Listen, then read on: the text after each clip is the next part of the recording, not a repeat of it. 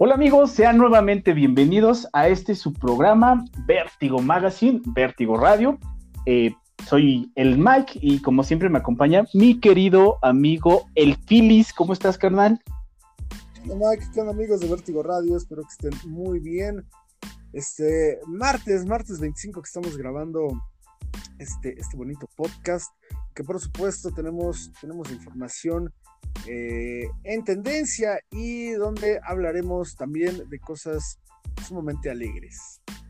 Sí tenemos información sobre los hechos eh, pues acontecidos en Estados Unidos eh, esta semana me parecen y también vamos a platicar un poco sobre el séptimo arte y les vamos a decir nuestro top 5 o uno de nuestros tantos top 5 de películas favoritas para que las puedan ver durante esta cuarentena que pues creo que todavía todavía nos cuelga un poquito. ¿Cómo ves, Feliz? Eh, como diría mi papá, esto ya no es cuarentena, esto ya es setentena, ochentena, ya, ya eh, sobrepasó los límites tanto de los días como de la cordura, de todo. Y bueno, pues, pues vamos a, darle recomendaciones que esperemos. Muchas eh, de estas películas de las que vamos a hablar, pues ya creo que la mayoría, o si no es que la mayoría, tienen conocimiento de ellas y si no es que lo tienen, pues deben de ponerle mucha, mucha atención. Pues vamos a empezar, Philly. No sé si nos quieras dar entrada a este, a este tema sobre, pues sobre este joven que, que balearon, ¿no? En Estados Unidos. Eh, ciertamente, y es que eh, lo platicábamos antes de entrar a este podcast, que en Estados Unidos, pues un joven de 29 años llamado Jacob Blake, pues subió, sufrió otro, otro acto de, racismo, de discriminación, que se han vuelto en estos últimos años, eh, incluso me atrevería a decirlo, desde que llegó Donald Trump a la presidencia de los Estados Unidos, más comunes, ¿no? El último más reciente y, que ha, y que le dio la vuelta al mundo fue el de George Floyd, ¿no? Que lo hablamos en otro programita que tenemos por ahí que se llama Mixer, que retomaremos, y, y donde pues explicábamos, ¿no? Y, y, dialogábamos y entendíamos, o más bien no entendíamos cómo en pleno 2020 siguen existiendo estas eh, actitudes tan nefastas, tan asquerosas, tan eh, repugnantes, como el hecho... Retrógradas, ¿no? Retrógradas, por supuesto, como el hecho de que sigan existiendo eh, policías que, que, atacan, porque igual fue un ataque de, de, varios policías, que le dieron siete balazos por la espalda a este, a este joven, mencionábamos Jacob Blake, y, y que pues la justicia parece eh, pues, brillar por su ausencia, porque no ha sido eh, meramente contundente y que ha dejado mucho que desear, que lo que se sabe, esto ocurrió el fin de semana, y lo que se sabe hasta hoy es que pues eh, tiene una parálisis de la cintura hacia abajo, que aparentemente lo podría dejar sin caminar para siempre. sí, hablábamos de la del racismo sistemático que se vive en Estados Unidos y de pues la gran losa que carga, que pesa, bueno, que, que descansa sobre, sobre la nación del norte en cuanto a temas de discriminación.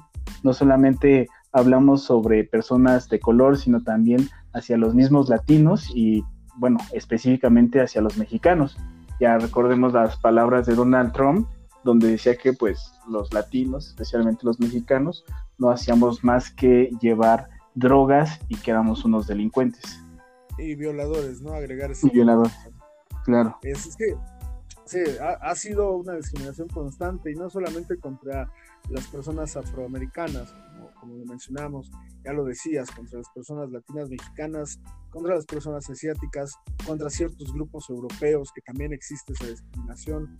Eh, entonces, hay que recordar que Estados Unidos es un país eh, hecho eh, en su grandeza, si le queremos eh, llamar así, por personas inmigrantes. Que incluso los, los, nativos americanos son discriminados. Vaya, los, los, por así decirlo, los indígenas americanos también son discriminados. Y, que no hay eh, un, llamémoslo, un norteamericano puro en estos momentos en, en Estados Unidos, o que si los hay, son muy pocos. Y por ejemplo, esta parte de la, de la discriminación hacia las, hacia las, a los nativos, a los indios, porque en realidad pues así son, es como, es como se les llamaba, los indios nativos norteamericanos, lo podemos ver, a lo mejor digo, es un, un ejemplo pues bastante hollywoodense, pero en la película de Pocahontas está ah, inspirada, está inspirada en una, en una leyenda, eh, ahorita digo, no recuerdo bien el nombre, pero es como llegan los europeos precisamente a masacrar a esas culturas que ya estaban eh, en, territorio norteamericano. Sí, no, existen, eh, como lo decías tú, varias y diversas películas que dan pie a, a, entender la historia. La magnitud. la, magnitud, del racismo en Estados Unidos. Claro, te lo comentaba yo en muchas pláticas que hemos tenido. Por ejemplo, esta película de 12 años de esclavitud te da una idea de qué tan miserable era la vida de una persona eh, afroamericana en Estados Unidos. Otra película que yo también les, les quiero recomendar se llama Selma. Selma es una, es una ciudad en Estados Unidos eh, donde, bueno, eh, hay una marcha muy famosa, la, la, encabeza Martin Luther King, y pues también en esa película puedes ver el odio que le tiene la gente blanca a la gente de color. Es algo que, pues ahorita lo ves y en teoría o entre comillas somos más evolucionados, pero híjoles, tampoco es que haya sido hace dos siglos, en realidad pues fue hace menos de 100 años y es increíble ver cómo estas personas le tienen tanto odio. No, y es más, yo digo que es hasta infundado, digo, hay muchas personas blancas que perdieron terrenos después de la guerra civil de Estados Unidos y perdieron como muchos privilegios, pero la gran mayoría yo creería que es hasta infundado el racismo hacia las personas de color. Claro, y además está como eh, esta onda de que, pues, meramente por no, parecerte a mí, ¿no? Y, por no ser como yo y por no tener, eh, vaya, la similitud en el color de piel, a mí se me hace un absurdo, ¿eh? E insisto, el hecho de que estemos en estos tiempos modernos, ¿no? 2020, siglo XXI, donde ya no deberíamos estar hablando de estos temas, porque eh, ya no debería existir, pues seguimos, seguimos tocando temas que eh, generan, al menos a título personal, a mí me generan fastidio. Sí, claro, y, es que también no es algo, no es algo, mm, digo, nuevo, o sea, es algo que ha venido sistemáticamente en Estados Unidos, en Europa, en el mismo México, ya lo decías, pues también aquí hay cierta discriminación hacia los grupos minor, donde pues, pues, las personas que pues no las respetan y pues somos casi europeos, ¿no? Sí, no, técnicamente eh, nos llevamos la constante de, decir eh, la superioridad existe o, se puede reflejar o se puede imaginar, yo creo que ya, ya, ya debemos quitarnos estas situaciones eh, de tajo, ¿no? Y debemos hacer entender, porque hay muchas personas también adultas que siguen con estos eh, o con no cuestionamientos, con estas situaciones prácticamente como de vida que, que, hacen que, el racismo exista y siga presente.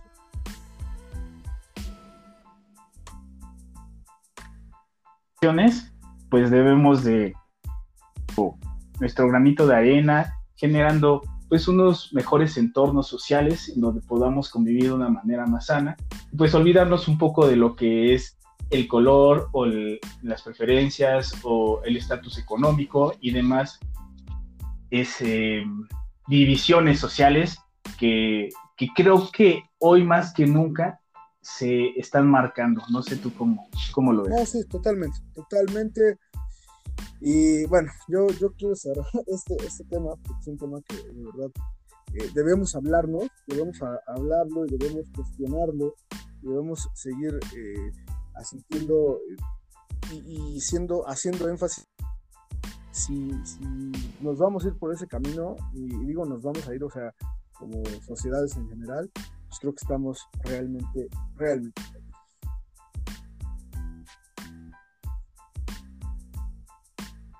Claro que sí, Fili. ¿Cómo, ¿Cómo ves si pasamos al siguiente tema? Por supuesto, y, y no sé, me permito adelantarme a la presentación ¿no?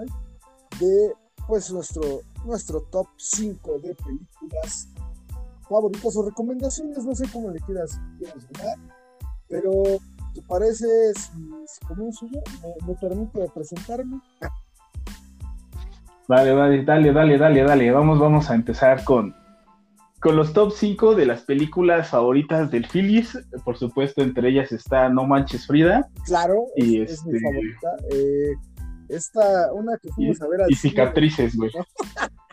La, que, la que fuimos a ver al cine, esta malísima mexicana, la de cómo cortar a tu Cállate, no, es una porquería, güey. Cómo cortar a tu patán, güey. Pérdida de tiempo, de dinero. Bueno, que, que, que lo pagó el querido amigo Shinty. Este, pero eh, que a quien le agradecemos muchísimo, por supuesto. Pero no, ciertamente no, esos no son favoritas. Pero, pues también fíjate que mis películas, eh, o mi recomendación de películas, eh, o mi top, si quieres, eh, no, no es tan como artístico, ¿no? como tan de culto, pero sí tiene una, una cuestión de, eh, vaya, eh, que nos lleva a, al, al, hollywoodesco. Sí. Bueno, ahí les va para, para, no hacer tanto choro. La número uno, así, la, la que más eh, me gusta y la que más eh, me agrada de, de, de, en mi vida, ¿no? Porque la vi cuando tenía que ser unos 11, 12 años y que probablemente más me marcó es Señales. Que... Ah, yo pensé que los 10 mandamientos, güey. Cuando sale Moisés aventando las tablas. Obvio. Ah, no, ah, eso está buenísima porque hasta se incendia todo el rollo ahí cuando estaba la, la peda y las horchatas. Pues la de ¿Mande?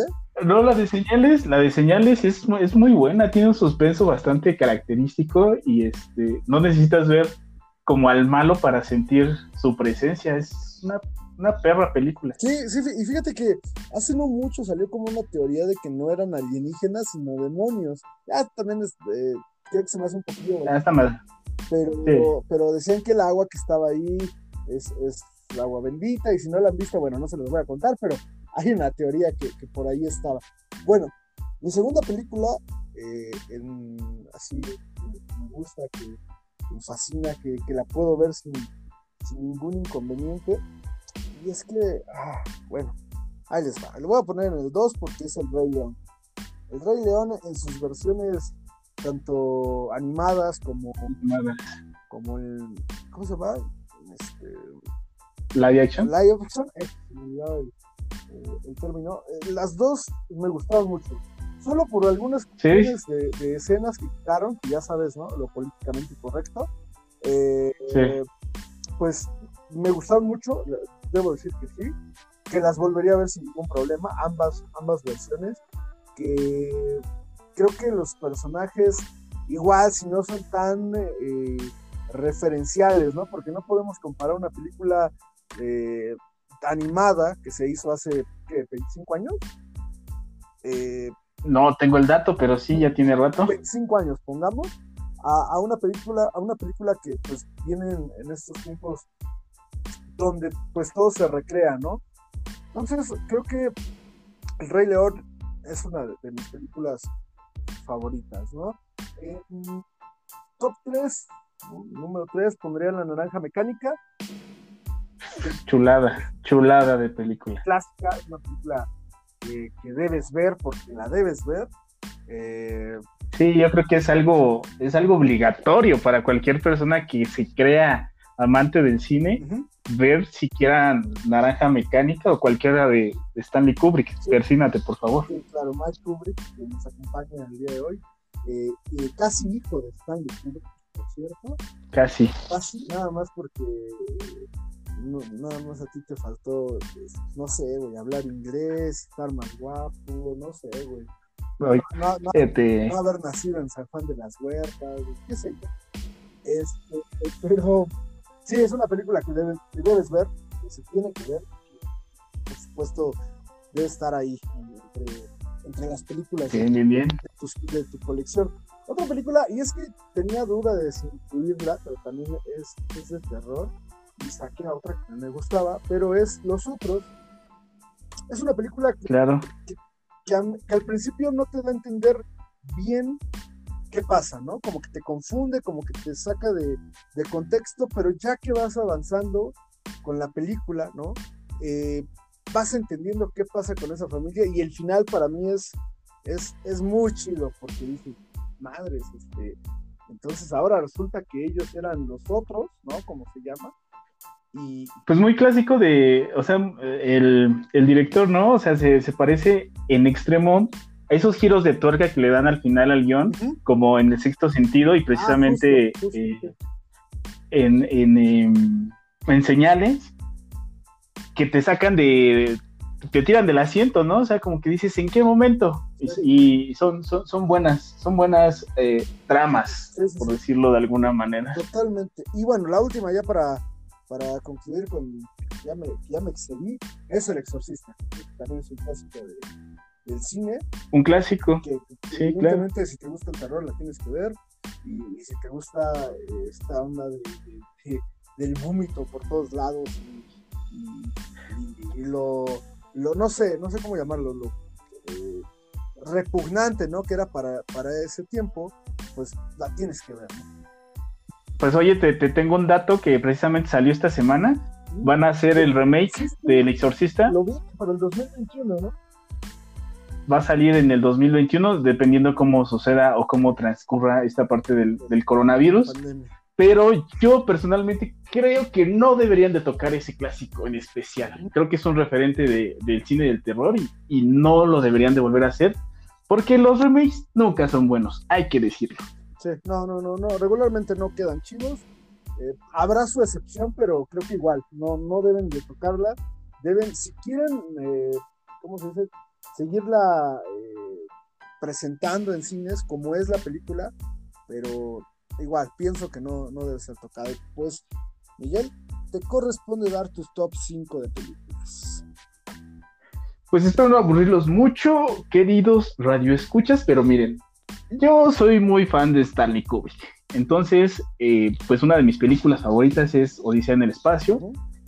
Es, yo creo que la película de ciencia ficción que hizo una antes y un después, que marcó una tendencia en este tipo de películas y bueno, indudablemente de las cosas que se rescatan mucho es la fotografía que tiene. Véanla, es una chulada de película. En el número dos yo pondría a otro de mis directores favoritos, eh, Quentin Tarantino. Ah, pensé que Eugenio... Bastardo sin Gloria es una película que a cualquier amante del cine eh, pues le va a encantar. Y especialmente si te gusta el cine estilo tarantinesco, como le llaman con sangre, con giros de tuerca, con cosas inesperadas, con personajes ultra, ultra, eh, mm, bueno, como extremistas, tanto pueden ser muy, muy buenos como muy, muy malos, pero siempre teniendo esa parte de la, los humaniza mucho, les toca mucho esta parte del alma. ¿Y de por qué? Una película que es de Sí, dime, dime. No, no, es, es, que justamente me quedé pensando y del por qué están haciendo las cosas. No nada más es lo estoy haciendo porque estoy loco, porque estoy bien o porque estoy mal, ¿no? Sino que da esa parte del. Él, él tiene una razón de ser en este personaje.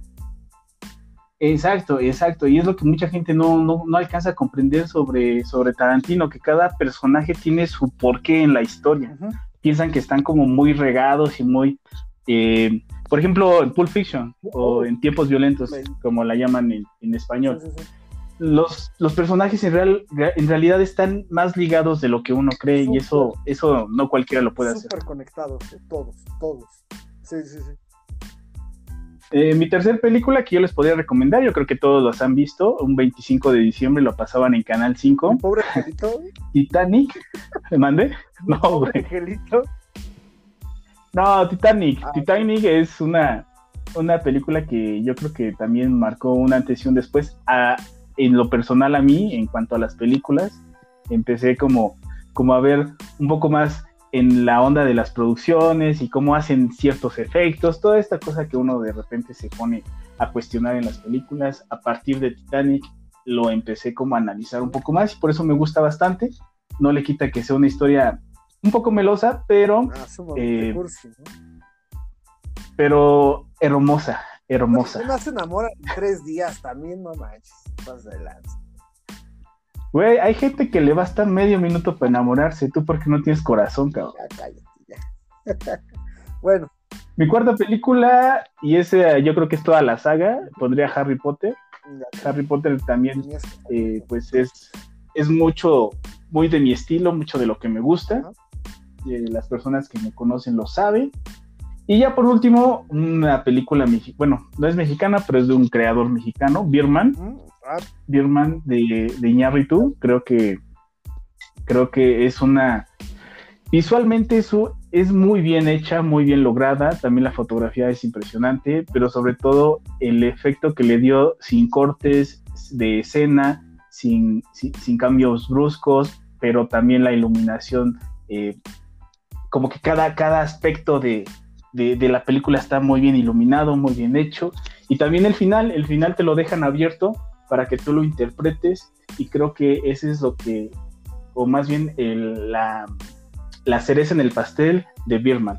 Es una de mis películas favoritas, también se las recomiendo a todos. Eh, hay que tenerle paciencia, sí, a lo mejor los primeros 20 minutos te pueden aburrir, pero después yo creo, yo estoy seguro que la van a disfrutar demasiado.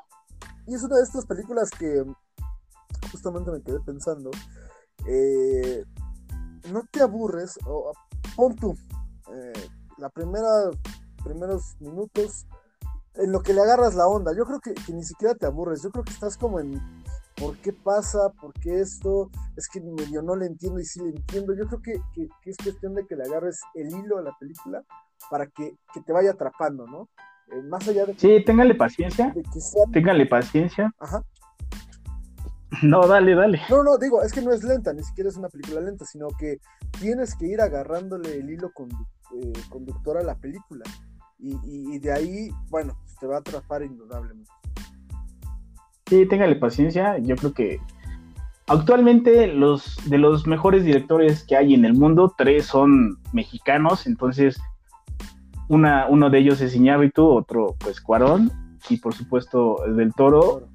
Creo que sus de cada una de sus últimas dos películas son fascinantes. Ah, por supuesto. Deberían deberíamos de, de- de voltear a ver un poco también hacia el cine, bueno, más bien creadores nacionales Nacionales, sí. y este y pues olvi- olvidarnos un poco de los Vengadores, ¿no? Todo Eugenio Derbez.